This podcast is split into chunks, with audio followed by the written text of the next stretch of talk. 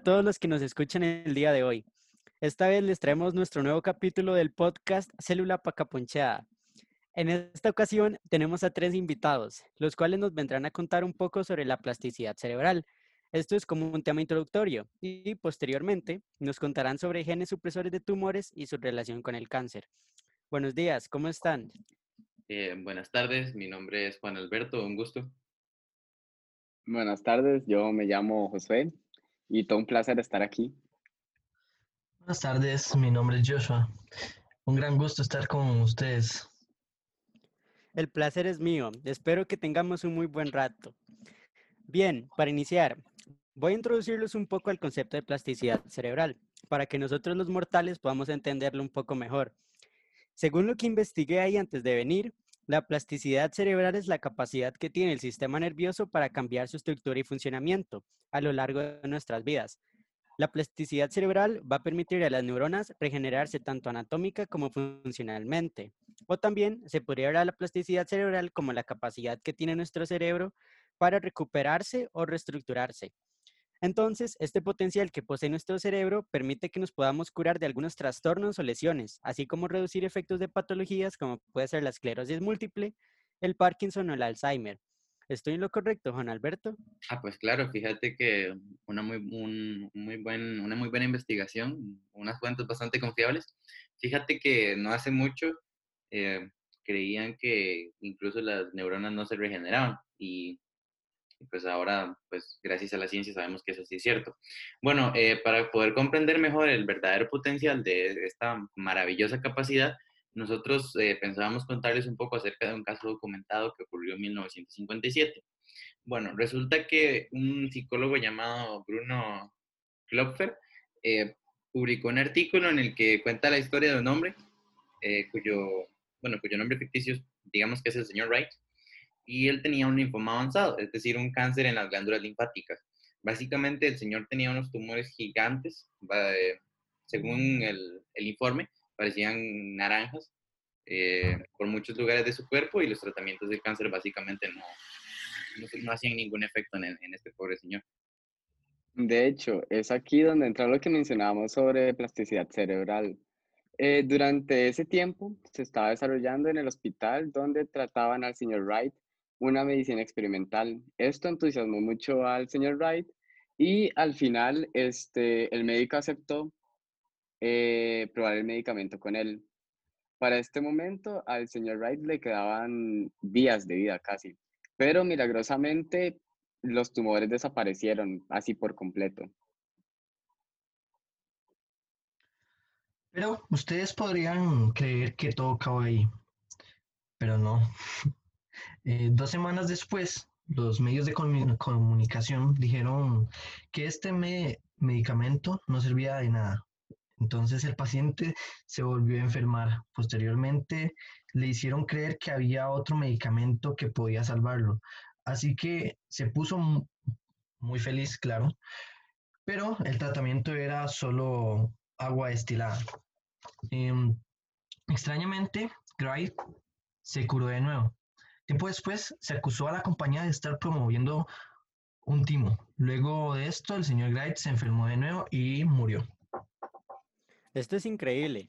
¿Realmente es posible que una persona pueda verse afectada por su estado de ánimo y esto pueda llegar a cambiar su estado físico?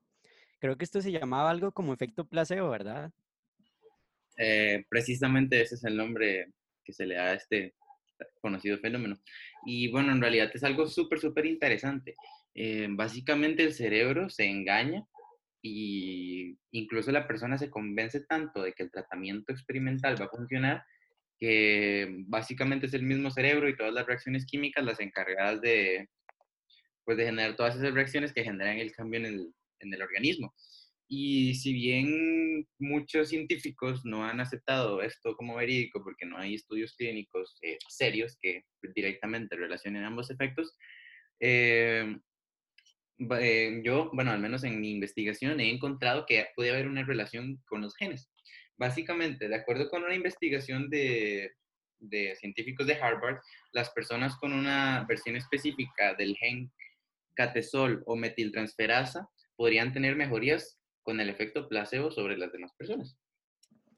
Eso es cierto, yo en algún momento creo que leí un poco sobre ese experimento. Creo que lo que pasó fue que se tomó a personas que tenían el síndrome del intestino irritable y se les hacía creer que los estaban inyectando con un tratamiento, pero realmente creo que nunca les inyectaron nada. Se cree que este gen, debido a que el neurotransmisor, se cree que es este gen debido a que el neurotransmisor de dopamina se activa cuando las personas anticipan y responden a los placeos. Entonces, entrando un poco en el caso del señor Wright, este caso pudo ser algo similar. Creo que cuando se refiere a tumores, los genes que tienen un mayor papel son los supresores de tumores y los oncogenes, ¿verdad? Sí, de hecho, así es que más sabes de este tema. Em, de hecho, queríamos que la conversación fuera por estos rumbos. Bueno, sé que los oncogenes son los genes como predilectos para el desarrollo de los tumores, debido a que su función es, antes de mutar, la producción y desarrollo de las células, pero una vez que mutan van a producir una cantidad exagerada de células, lo que al final va a terminar produciendo los tumores. También conozco sobre los genes supresores tumorales o de tumores, que también se llaman GST, que bueno, esos básicamente creo que reducen el porcentaje que tiene una célula de hacerse tumor, y estos están en las células y evitan un crecimiento excesivo de las mismas. Todo eso es cierto. Y eso que dijiste está relacionado a cómo se forman los tumores. Se da un fenómeno llamado neoplasia celular. Esto en español significa que los procesos de reproducción celular fallan y entonces esto hace que los oncogenes se activen muy exageradamente y que los GST pierdan su función normal. También es importante mencionar que hay un tercer grupo de genes que participan en el desarrollo de las neoplasias. Estos son los genes encargados de reparar el ADN. Sí, sí, exacto. Entonces, lo que yo creo que pudo pasar con el señor Wright es que se haya dado una supresión de algunos de estos genes. Pero como ya mencionamos, esto es muy genético. Eh, por ejemplo, para probar las supresiones de estos genes, se fusionaron células cancerígenas con células normales. Eh, esto provocó que algunos de los genes se suprimieran quitando un poco de los tumores, pero más bien esto podría pasar al revés y empeorar la situación. El GST debe estar inactivado en cada alelo para poder suprimir la función de la proteína que produce el. Bueno, y básicamente es de esta forma de la que llegamos al cáncer. Un cáncer es básicamente esto, una neoplasia o, por decirlo así, una acumulación anormal de tejido. Y el problema que tiene el cáncer, que básicamente es lo que termina matando a las personas, es que de no tratarse o de identificarlo muy tarde, puede llegar a esparcirse por todo el cuerpo, que es lo que comúnmente conocemos como metástasis.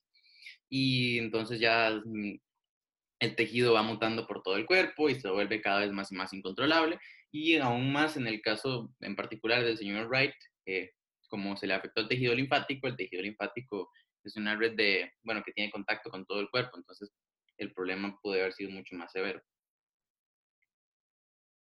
Eh, sí, en muchas ocasiones el cáncer se produce por factores hereditarios, es decir, nuestros padres no los pasaron. Esto ocurre cuando la mutación del cáncer está presente en los gametos es decir, el, óvulo o espermatozoide, y por ende nosotros nos desarrollamos con esto. Sin embargo, es importante tener en cuenta que este se puede dar también por factores ambientales, como la radiación ultravioleta. Esto debido a que muchas de las proteínas, productos de genes, funcionan en condiciones específicas que si son modificadas pueden causarse problemas. Bueno, por último, pensé que podría ser un poco interesante darles el dato de cuál es el gen que por lo general muta en un cáncer. Eh, este es el P53. La función del gen es la de un GST. Eh, este estimula la síntesis de proteínas que arreglan el ADN y provoca la apoptosis, perdón, eh, o suicidio celular. Pero cuando hay cáncer, todas estas funciones desaparecen, provocando la proliferación del cáncer. Qué interesante que fue esta charla. Lamentablemente nos quedamos sin tiempo por hoy, pero creo que cubrimos todos los temas que quería tratar. Muchas gracias y espero que podamos continuarla en algún momento. Hasta luego. Hasta luego. Hasta luego, fue un, fue un gusto haber tenido esta charla. Muchas gracias, hasta luego.